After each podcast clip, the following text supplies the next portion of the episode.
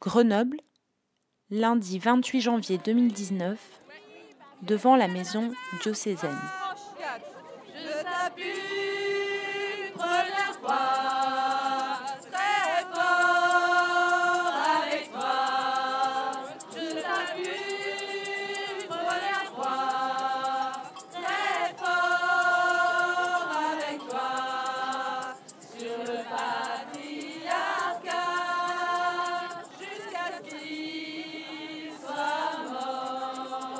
pense que c'était en 1969. J'y réfléchi ces dernières semaines depuis que je sais que je vais vous rencontrer.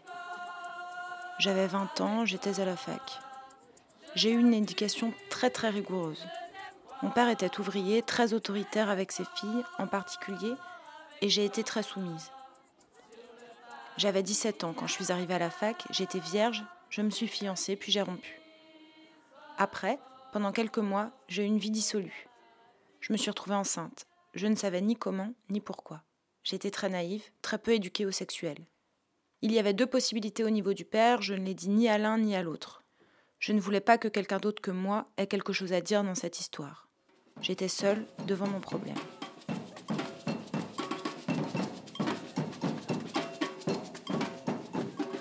Eh moi je m'appelle Charlie, je suis militant LGBT, féministe et queer aussi.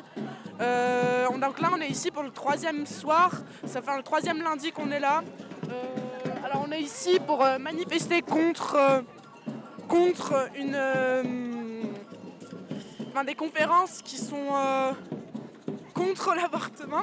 On est contre ça en fait. On est là justement contre le fait qu'on soit contre l'avortement.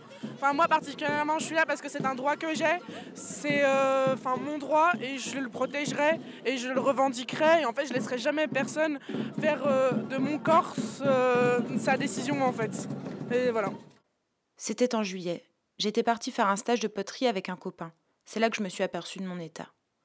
Je suis allée voir un médecin qui a constaté ma grossesse et je suis partie en oubliant de le payer. J'y suis retournée le lendemain pour le payer et pour lui demander s'il avait une solution pour que j'avorte. Je n'avais pas d'hésitation, je savais ce que je voulais. Il était jeune et sympa, mais il m'a répondu qu'il n'était pas médecin avorteur. A priori, c'était des vacances en amoureux avec un garçon qui n'y était pour rien. J'étais très mal. J'ai fini par le lui dire. Il a immédiatement dragué une autre fille du groupe et pour lui, ça s'est réglé comme ça. Donc j'ai appelé au secours un ami, un homme beaucoup plus vieux que moi, qui était mon moniteur d'auto-école. On avait beaucoup sympathisé, les heures de conduite duraient souvent deux heures et c'est à lui que j'ai téléphoné. À partir de là, c'est lui qui a tout géré. Il est venu me chercher, tout se faisait en cachette. J'avais des nausées, j'étais vraiment mal. Il cherchait, il ne trouvait rien. Puis, par l'intermédiaire de son frère qui habitait à Paris, il a trouvé. On était début août. À cette époque, j'allais chaque année régulièrement faire une colo en Normandie, pas très loin de chez moi. C'était la colo paroissiale de mon bled. Il fallait donc que je dise que j'allais m'absenter et que mes parents ne devaient rien savoir. J'avais très peur. Ma première peur, c'était que mes parents le sachent. La bonne sœur, c'était une fille bien. Elle m'a demandé pourquoi je partais et je lui ai dit. Elle n'a pas hurlé. Elle n'était pas scandalisée. Elle a été très compréhensive. Certes, elle n'était pas ravie, mais elle ne m'a pas dit Garde cet enfant. Pas de leçon de morale. On est là pour euh, réaffirmer euh, que l'IVG est un droit, euh, un acquis en France et, et, que du coup on ne reviendra pas dessus. On est là aussi pour parce, qu'on est féministe, parce qu'on est féministe et contre le patriarcat. Ouais, carrément. Et, euh, et euh, on milite aussi pour l'extension du droit à la PMA pour toutes. C'est pour ça qu'on est là ce soir. Et euh, en fait, Alliance Vita, qui est une association anti-VG, anti-PMA, anti-mariage pour toutes et pour tous, a décidé d'organiser pour la, je crois, cinquième année consécutive une université de la vie. Et ce soir, le thème de ce soir, c'est l'IVG. Et, du coup, nous, on est là pour manifester en disant, ben, en fait, non, on ne reviendra pas sur cet acquis social qui est l'IVG. Et donc, on sera là à chaque fois.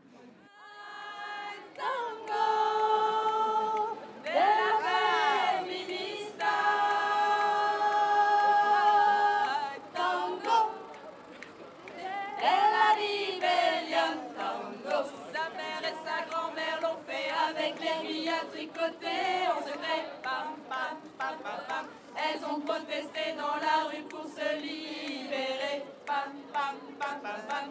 Pour pouvoir faire une IVG sans mettre leur vie en danger. Pam, pam, pam, pam, pam. Cato, macho, facho, ce droit-là n'y touchez pas, on va garder. L'adresse que Paul avait trouvée, c'était à Bordeaux. Il était venu me chercher, on est parti. On avait rendez-vous dehors avec un monsieur dont on ne connaissait pas le nom, dans une rue, devant un certain numéro, à une heure précise. Ce n'était pas dans un quartier central de Bordeaux, mais je ne me souviens pas où. C'est en fin d'après-midi. Le monsieur nous attendait là, sur le trottoir. Je ne savais pas qui c'était. J'ai su après que c'était un médecin qui n'exerçait plus parce qu'il avait été radié de l'ordre des médecins. Il nous a amenés dans une maison. Rien n'avait à voir avec la médecine. Une dame était là, prêtait sa maison.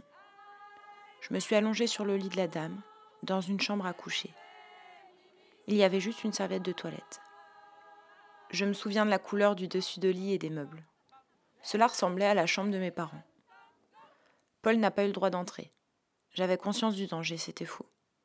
Le type m'a fait une injection vaginale avec une poire je ne sais pas ce qu'il y avait dedans, un liquide abortif quelconque. Je suis restée très peu de temps. Il ne me parlait pas. À la fin seulement, il m'a dit qu'il fallait que j'utilise la contraception. Paul l'a payé et je l'ai remboursé après. Je crois me souvenir que c'était 700 francs. Ce qui était une somme énorme, puisqu'en tant qu'ipsétienne, je devais gagner 800 francs par mois. On avait retenu une chambre d'hôtel il y a une sorte de trou noir qui commence une ou deux heures après. J'ai eu plein de malaise à tel point que, et ça c'est vraiment une image très précise, je n'ai pas pu monter dans la chambre d'hôtel. Paul m'a monté dans ses bras. J'ai passé une nuit infernale, avec beaucoup de douleurs, des évanouissements. Il avait peur, il voulait absolument qu'on sorte pour manger. Il devait penser que si je mangeais, j'étais à peu près sauvée. Manger, c'est un signe de vie. Je crois que le médecin n'avait rien dit sur la suite. Je ne me souviens plus à quel moment l'hémorragie a commencé. J'ai fait l'effort d'aller au restaurant, mais là j'ai eu un malaise. Il a fallu rentrer. J'étais dans un piteux état.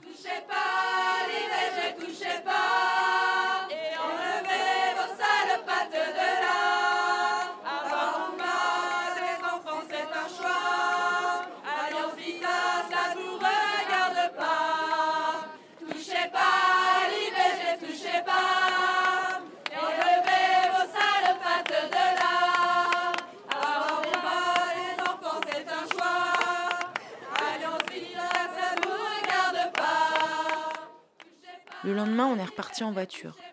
Normalement, il devait me déposer à Macolo, mais il a décidé que ce n'était pas possible. Nous sommes arrêtés à Paris dans l'appartement de son frère. Là, il y a plein de noirs. Je ne sais même plus si j'ai vu un médecin. Je sais seulement que pendant une nuit et un jour, j'ai eu une hémorragie de dingue. J'ai passé mon temps sur les toilettes. C'est confus, mais je sais qu'à un moment, j'ai vu quelque chose qui n'était pas du sang. C'était douloureux comme un accouchement, je l'ai su après. J'étais une chose dans les mains de Paul. Je crois que c'est lui qui a tiré la chasse d'eau. J'ai passé une nuit dans les toilettes à me vider de mon sang. L'injection était efficace. J'ai expulsé un projet de fœtus, mais je ne me souviens pas avoir eu un état d'âme quelconque quant à ce que je faisais. J'avais peur, j'avais mal et je voulais me débarrasser de ça. Paul m'a redéposé à ma colo. Ils se sont tous organisés pour que je puisse roupiller.